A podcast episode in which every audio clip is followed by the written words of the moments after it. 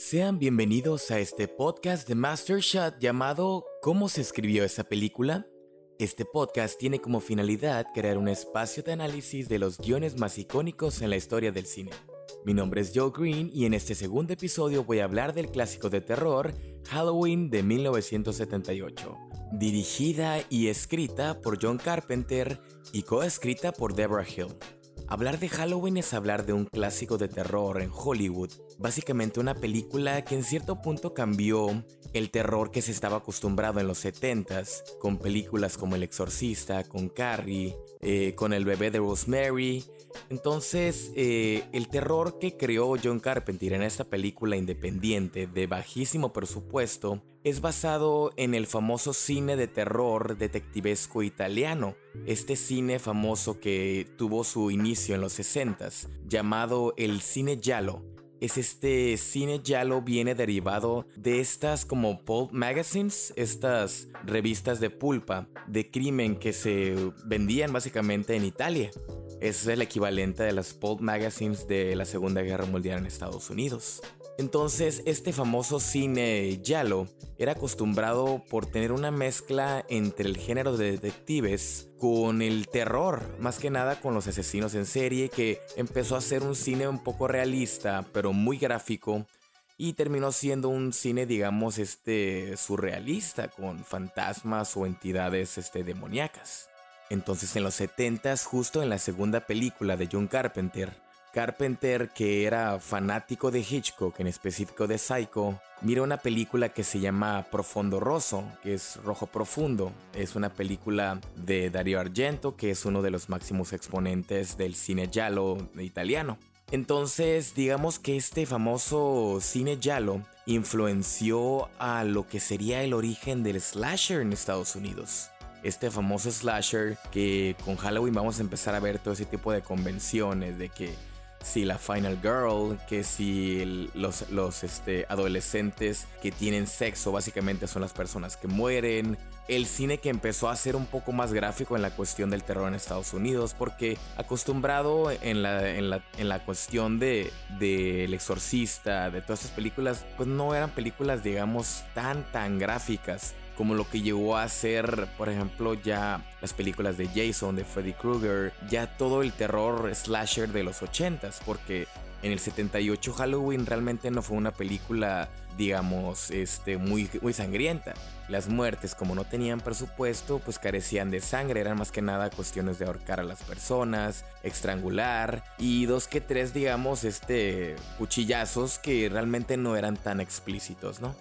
Originalmente la película de Halloween eh, se iba a llamar Babysitter Murder o el asesino de las niñeras. O sea, entonces básicamente la, la, primera propuesta para vender esta película fue eso, de que un asesino en serie se escapaba y stalkeaba y atacaba a unas niñeras. Entonces ahí es donde vamos viendo poco a poco la, el inicio, la premisa y la estructura de esta película que a fin de cuentas se terminó luego siendo llamada Halloween. ¿Por qué? Porque independientemente de que el nombre no se haya utilizado Halloween en otras películas, eh, decidieron aterrizar esta premisa de las babysitters o de las niñeras en Halloween donde todo pasa básicamente en este día y ahí fue donde digamos se llegó a la, al origen de la idea de este asesino en serie llamado Michael Myers tratando de acosar o ser básicamente un stalker de estas niñeras, ¿no?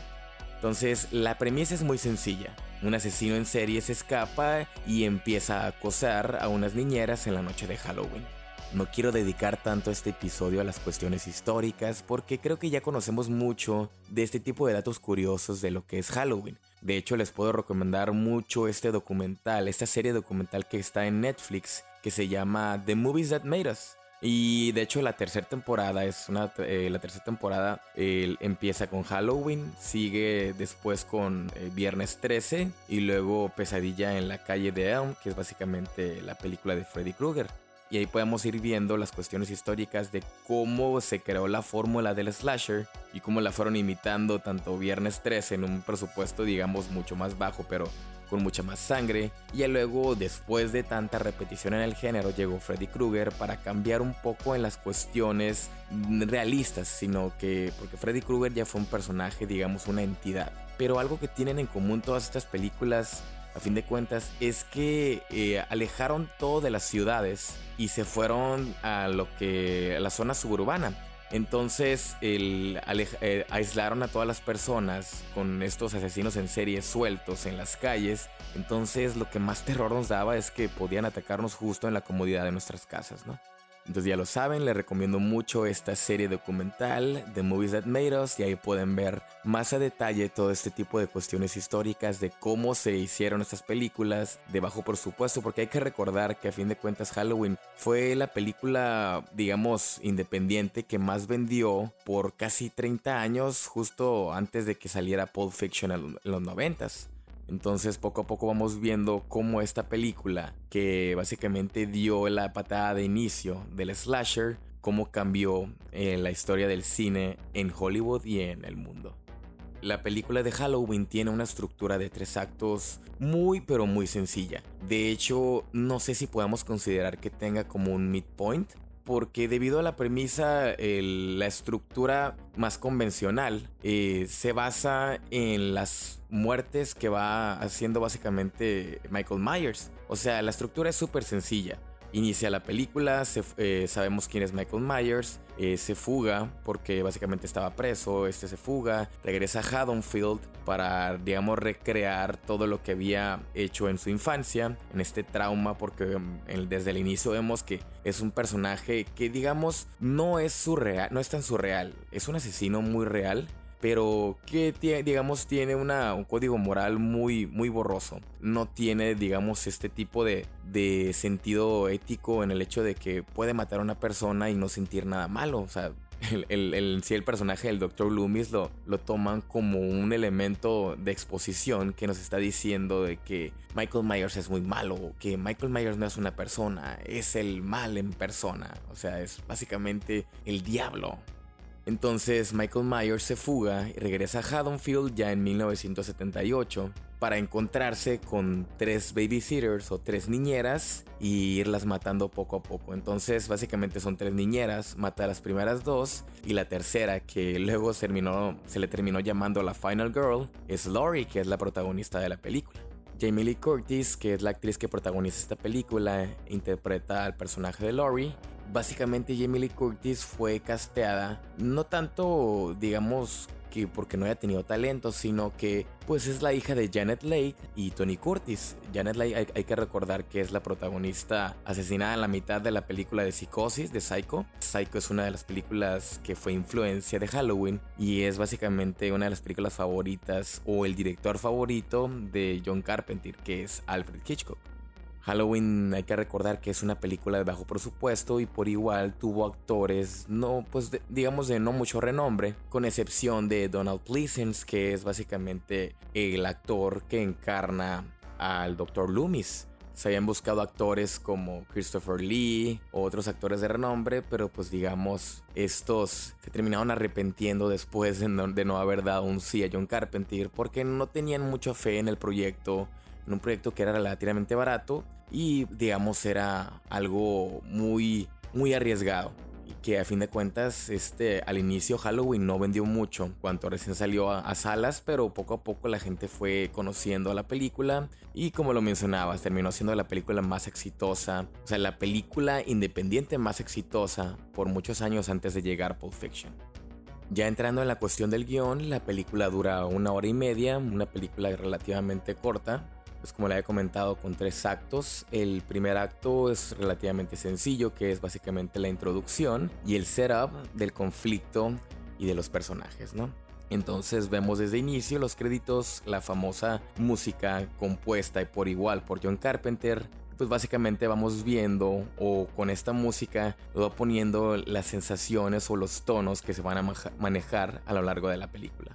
Es curioso porque esta película abre con una secuencia que en cierto punto se puede considerar un flashback. O sea, vemos el, origen de Michael Myers, pero siendo desde niño. Porque en esta secuencia, básicamente, vemos a la hermana mayor de Michael Myers, porque Michael Myers es un niño en esta escena. la hermana mayor de Michael Myers teniendo relaciones con su novio. Entonces, es una noche de Halloween, exactamente pero es básicamente 1963 en Haddonfield.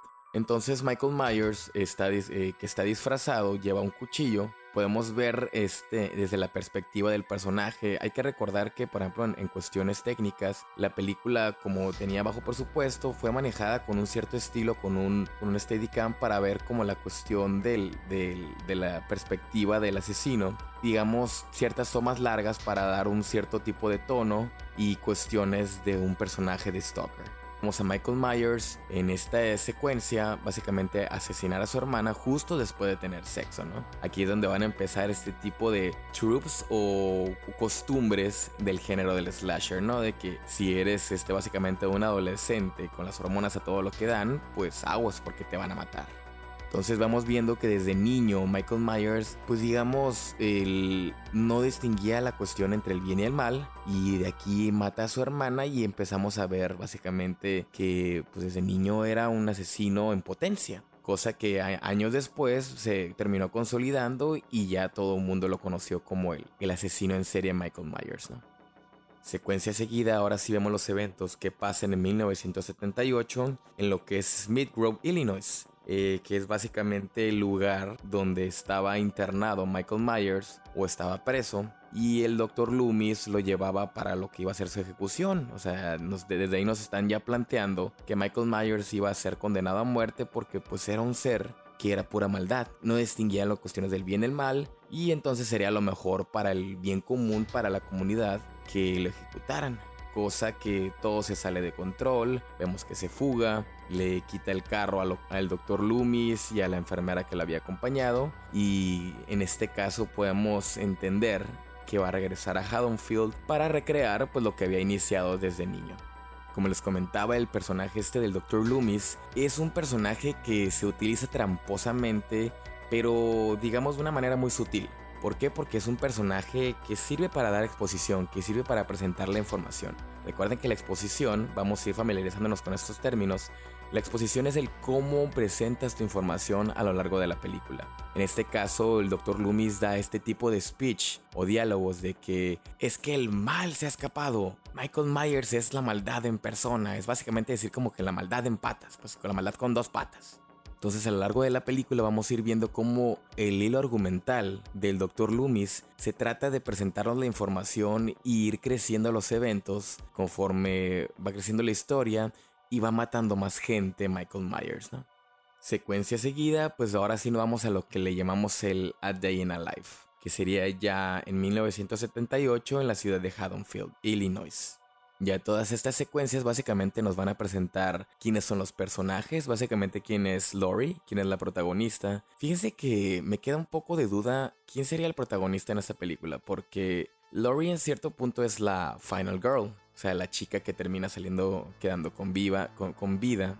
Este, el Dr. Loomis sería en cierto punto otra hilo narrativo en la cuestión, como le decíamos, del cine yalo, que es básicamente como el detective, que no es precisamente un detective, es un doctor pero es el que está haciendo la investigación y se está uniendo con la policía. Y por otro lado, eh, no sé si lo podamos ver en la cuestión como protagonista también a Michael Myers, ya que realmente pues él es el que va moviendo la película con la cuestión de sus muertes. En la convención del género del slasher o también del cine yalo, nuevamente estas películas se manejan en base a los asesinatos. O sea, los asesinatos son los que van moviendo, como en cierto tiempo de McGuffin, eh, van moviendo el plot. Entonces, como le decía, la estructura de esta película consiste en tres muertes, que es la chica número uno, y luego matas a la siguiente chica, y luego queda la final girl, pues que a fin de cuentas al último no sabe, o sea, podrías matarla o simplemente que es la única que salga con vida. Ya en el primer acto, como lo vamos haciendo el setup, vamos viendo la cuestión de quiénes son los personajes, ya vimos de dónde viene Michael Myers, qué es y cuál es en cierto punto eh, se va moldeando su motivación a lo largo de la película que va a ser básicamente matar estas babysitters. Entonces vamos conociendo más de lo que es Lori y las, y las otras dos chicas para ver crear este tipo de setup en lo que es el día de Halloween. Hay que recordar que todo pasa en un día, en el día de brujas, básicamente como entendemos que son niñeras, primero estas chicas están planeando, digamos, una reunión que tienen como plan B después de cuidar a unos niños. que digamos estas reuniones son el hecho de invitar a sus novios y tener relaciones sexuales. O en cierto punto ya después poder ir al, al baile de graduación, donde vemos todo ese tipo de elementos clichés que luego realmente se volvieron súper clichés y volvieron monótono al género del slasher. Podríamos entender que hay tres líneas argumentales, que sería básicamente la línea de Michael con los asesinatos, la línea de Loomis, que es buscar a Michael y capturarlo, y la tercera línea que básicamente sería cuestión de la reunión de las niñeras, el hecho de cumplir con sus trabajos de niñeras y luego poder invitar a sus novios, tener relaciones y luego que puedan salir, digamos, este, en esta noche de brujas.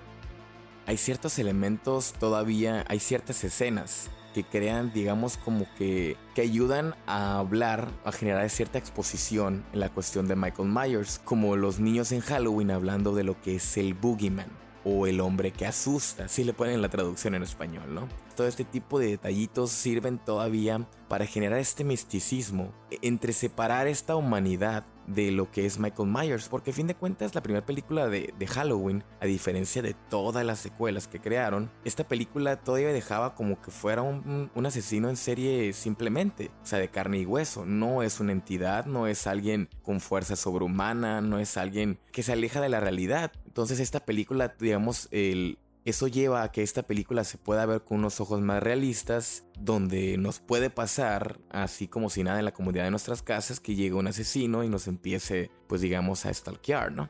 Desgraciadamente ya en todas las secuelas vemos a Michael Myers ya como un hombre indestructible, ya como una fuerza totalmente sobrehumana, ni se diga en el churro de la nueva película de Halloween Kills, donde básicamente este es un personaje ya a un nivel super saiyajin, donde pues nunca vas a poder destruirlo. Por más que lo cuchilles, que le cortes la cabeza, yo creo que se le vuelve a salir otra. O sea, se ha ido deteriorando tanto la idea de este Halloween o de este Michael Myers que, por ejemplo, a mucha gente le, fascina. A mucha gente le fascina. O sea, este ya, esta franquicia de Halloween, yo creo que se polarizó tanto, se dividió tanto en ese sentido porque como se crearon las convenciones del slasher, muchas personas ya lo ven como el hecho de que el slasher es algo cómico, que tiene ciertas cosas que mientras, mientras más gráfica las muertes es mejor, que las cuestiones de los sustos, de los clichés, entonces ya lo ven como una manera divertida. Ya luego lo que se convirtieron en las películas de Rob Zombie, ese tipo de, de, de directores que tocaron, digamos que les tocó dirigir en esta franquicia, pues ya imprimieron más que nada ese tipo de, de, cotorreo, ¿no? Ese tipo de tonos, ese tipo de propuestas. Pues. Entonces ahora que salió en 2018, la que ahora se le considera la, única secuela directa de esta película de 1978, se trató, digamos, de, de, retomar este tono más realista que manejaba Michael Myers, pero a fin de cuentas en Halloween Kills tiraron todo por la borda y volvieron a lo mismo de lo que fueron los 90s y los 2000, donde básicamente arruinaron esta franquicia. Yo le recomiendo sinceramente Halloween 3, Season of the Witch. Es mi película, mi segunda película favorita de la franquicia. ¿Por qué? Porque se alejó de Michael Myers. John Carpenter, junto con el director de esta película, propusieron, digamos, a partir de ahí, crear historias alternativas. O sea, nada que ver con Michael Myers, ni siquiera que se uniera una película con otra, pero que estuvieran todas situadas en, en el Día de las Brujas, en el Día de Halloween después de esta película de Season of the Witch, que sí tuvo cierta aceptación, pero los fans terminaron deseando de vuelta a Michael Myers y ya conocemos la historia, ¿no? De hecho, una de, otra de las películas de John Carpenter, que era They Live, o sea, que fue They Live, era una idea de, para una película de Halloween que como no se produjeron ya de esa manera, pues John Carpenter dijo, yo voy a hacer mi película de They Live y ya ustedes los demás quédense con lo de Halloween y hagan lo que quieran, ¿no? Ya se fueron por la cuestión del dinero y ya entendemos que John Carpenter no hacía secuelas. La única secuela que hizo fue básicamente esta película de Escape from LA, que fue la secuela de Escape from New York. El personaje es el famoso Snake de Kurt Russell. Ya regresando a la película de Halloween, en la cuestión del guion, todo este primer, todo el setup o el primer acto dura exactamente 30 minutos algo digamos muy formulaico o muy preciso en la cuestión de, la escritura o estos principios del guion. Fíjense que las cuestiones, o sea, las transiciones de un acto a otro están medio borrosas en la cuestión de Halloween. Porque como es una historia demasiado lineal, o sea, no vemos muchos cambios en cuanto a las motivaciones de los personajes, todo se basa en un setup grande hasta que empiezan a Michael em, empieza a matar a las chicas. Para marcar, digamos, este segundo acto es donde tenemos que poner a los personajes en un mundo nuevo. Y qué mejor manera de marcarlo, donde Loomis pues llega a Haddonfield en el hecho de donde ya se encarga de la investigación de Michael Myers, encontrar a Michael Myers y capturarlo o eliminarlo antes de que vaya a matar mucha gente. Por igual, tanto Lori y las otras dos chicas llegan a, a las casas donde van a cuidar a los niños y empiezan a preparar todo en la cuestión de su noche. Entre ellas se empiezan a comunicar, que si cuáles son los novios que van a tener, que si qué cosas, qué películas van a mirar, detallitos así que van creando, digamos, un tipo de, de setup del tono y suspenso que va increciendo para dejar todo en las manos de que Michael Myers pueda empezar a eliminar una por una. En este segundo acto vemos escenas como que Michael Myers roba una tienda donde roba cuchillos, una máscara y empezamos a ver pues digamos ya todas estas cuestiones de caracterización que lo hicieron muy famoso. Hay que recordar esta famosa máscara que era básicamente la cara del Capitán Kirk, interpretado por William Shatner, pero en la cual se modificó, se pintó de blanco, se le cortaron las patillas, la cuestión de las cejas, se le cortaban alrededor de los ojos y digamos que quedó muy muy espeluznante y esto fue básicamente lo que se convirtió en la máscara de Michael Myers, ¿no? Entonces, para empezar a, digamos, como a crear más conflictos, el hecho de, porque también podríamos eh, preguntarnos, ¿por qué Michael Myers quería matar en específico a estas chicas? O más que nada a Lori, que es donde se crea, digamos, la cuestión personal. Lori es este, la familia de Lori, al parecer era de bienes raíces, entonces Lori va a dejar en la casa de los Myers en la, en la antigua casa de Michael Myers, que ahora dicen que es una casa embrujada, donde los niños dicen, aquí espantan, aquí está el boogeyman. Entonces Michael, ¿qué hace? Lo primero que hace llegar a, cuando regresa a Haddonfield, regresa a su casa. Lori deja debajo del tapete de la puerta principal, deja la llave porque una persona va a ir a, checar lo que va a ser la casa, en la cuestión de para comprarla. Y es donde Michael Myers, digamos, tiene este encuentro, el primer encuentro con Lori que no sé si lo, lo puedan identificar como si aquí identifica su presa, lo toma personal o algo. O sea, desde ahí, digamos, es como que la patadita de inicio donde se crea este vínculo entre víctima y victimario, que es Michael con Lori.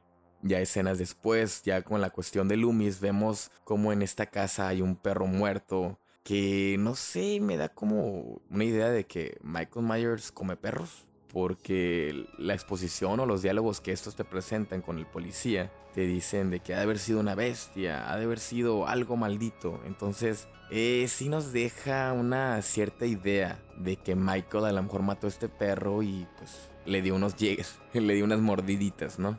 Es algo raro que simplemente todas estas secuencias hacen que crezca la, la tensión y que crezca todavía estos mitos alrededor del personaje de Michael porque como Michael no es un personaje, digamos, tridimensional, o sea, es muy bidimensional, o sea, sabemos las cuestiones físicas, sabemos su backstory, sabemos eh, sus cuestiones morales, pero pues no es un personaje que se desenvuelva o hable como todos los demás. Entonces toda la información sobre Michael va a ser contada por otros personajes en específico, eh, todos los que tienen la línea argumental del Dr. Loomis y la policía.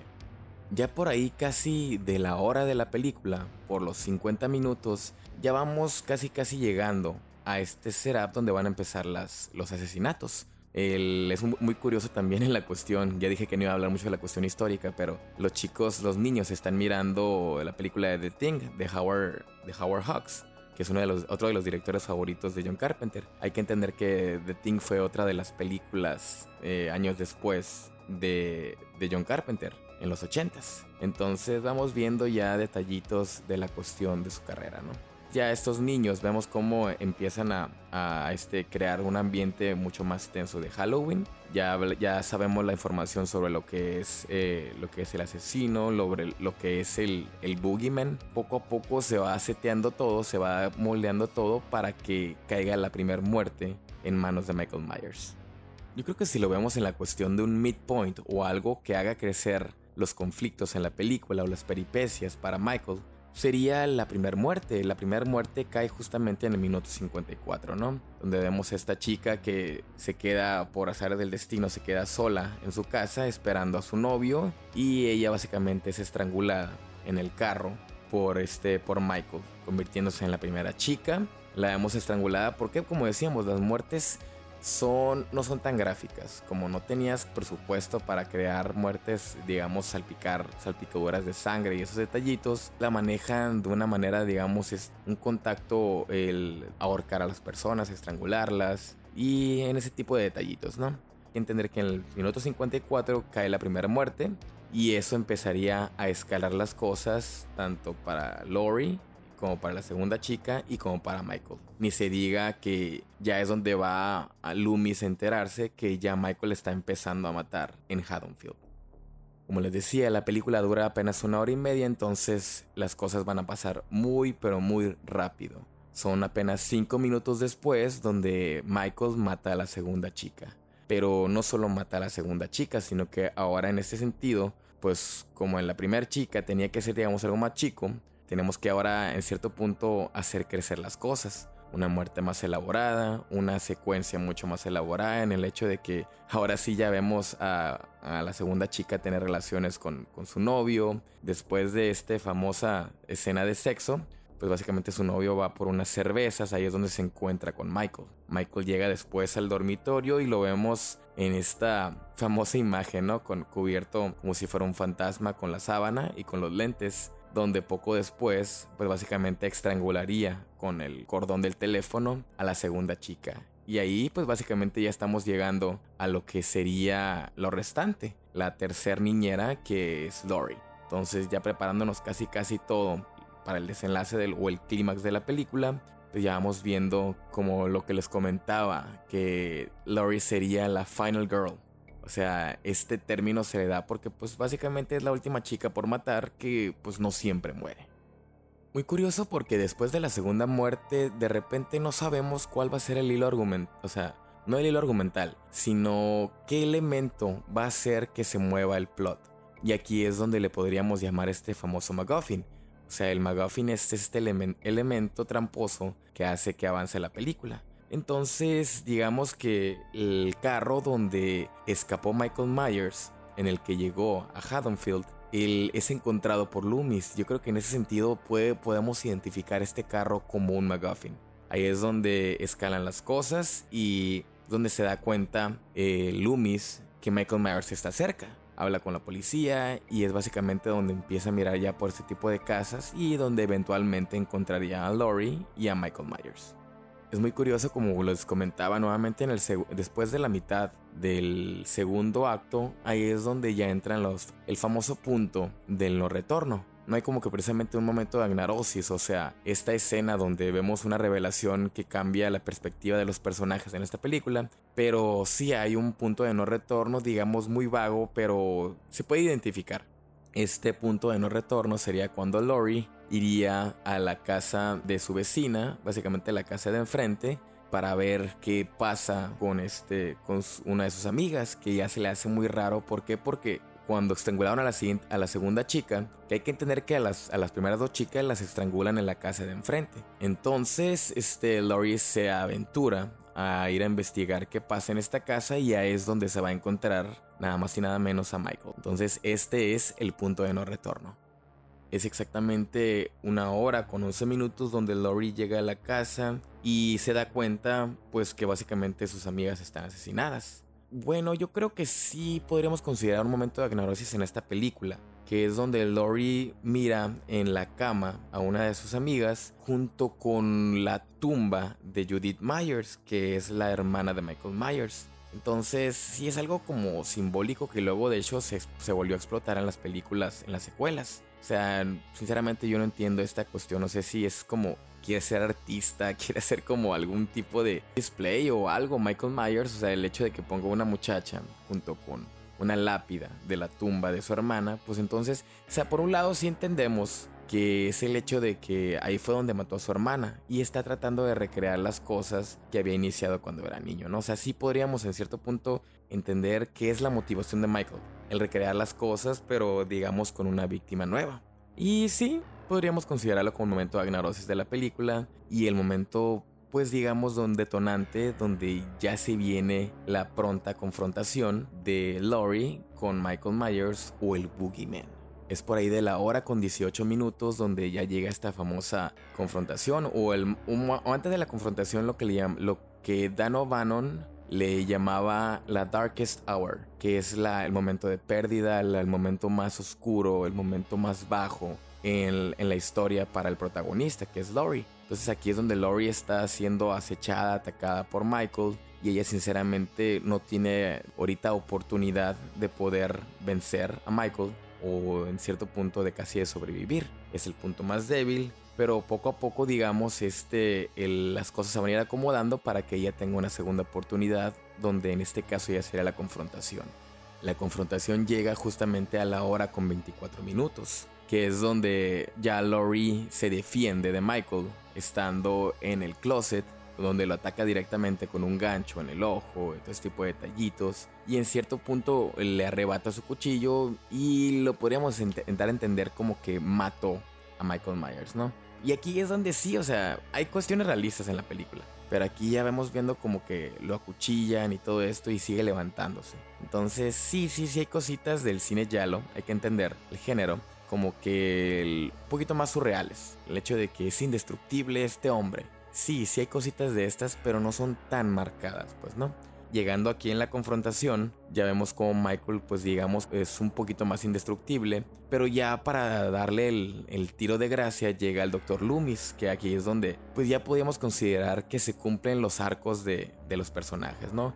donde se cierra este plotline de Loomis al hecho de encontrar a Michael y dispararle para poder eliminarlo, ¿no? En el hecho cuando le dispara el doctor Loomis a Michael, este cae por la ventana y, eh, podríamos decirlo como que ya, ya, ya, ya terminaron con él. Pero pues, oh sorpresa, Michael Myers desaparece y está suelto por las calles de Haddonfield. Justamente cuando cierra la película, digamos que esta básicamente sea ya la resolución que es exactamente a la hora con 27 minutos, 3 minutos antes de cerrar la película.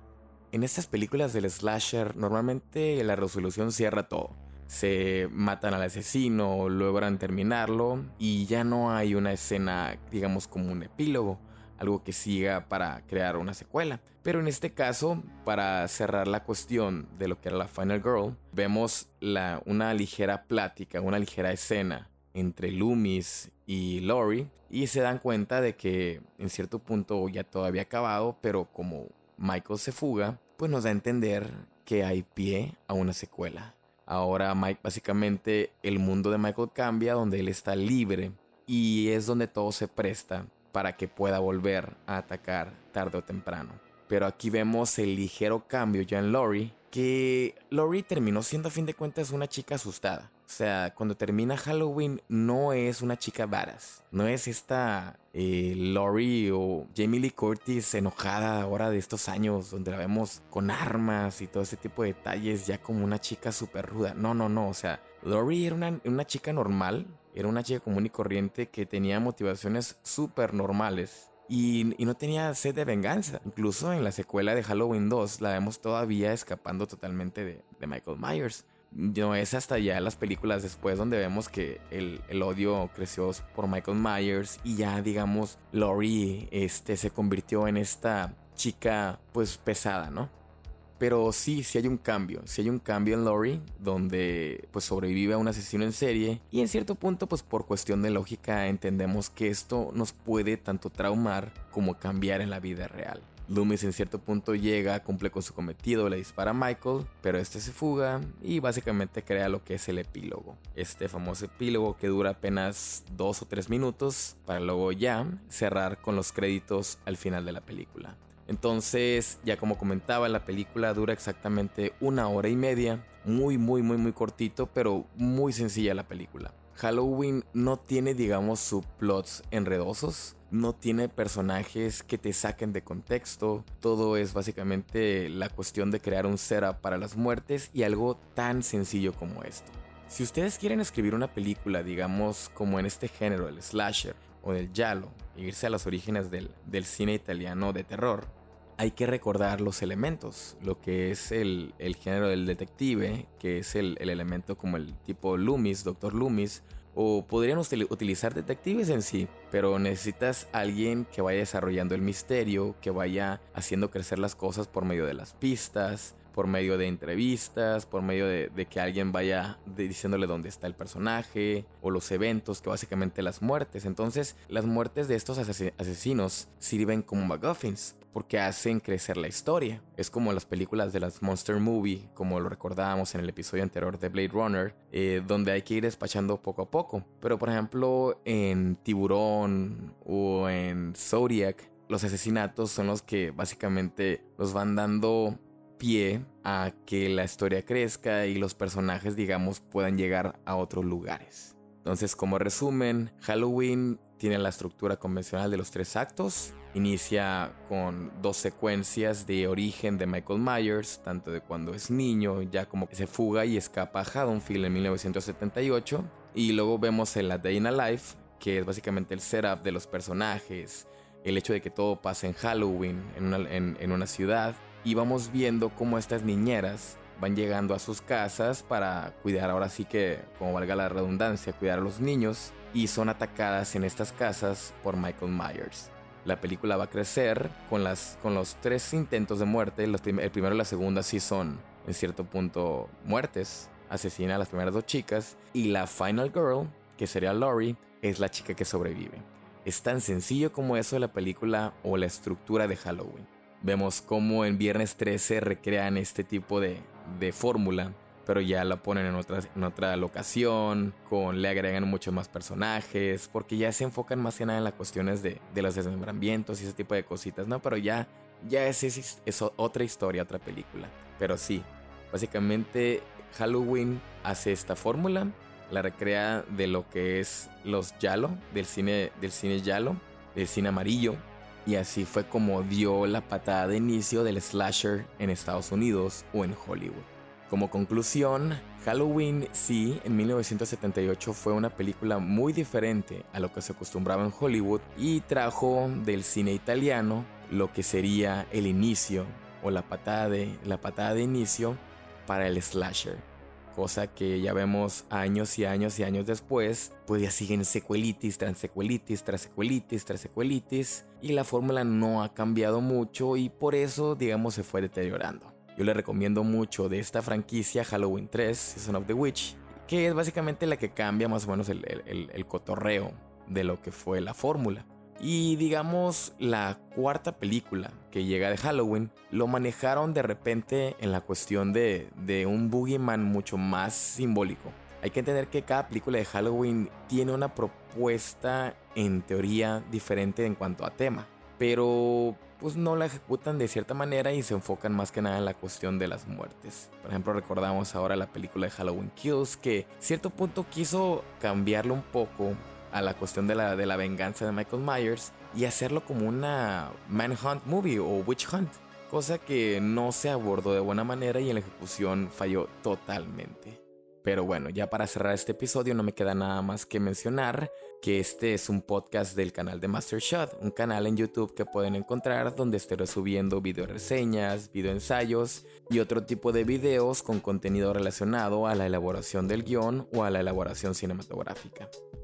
Si tienen alguna petición de una película para analizar, contáctenme por medio de Instagram, donde estoy como JoeGreen30 y me pueden encontrar para cualquier duda o análisis al respecto. Sin nada más que agregar, yo soy Joe Green y este es el podcast llamado ¿Cómo se escribió esa película?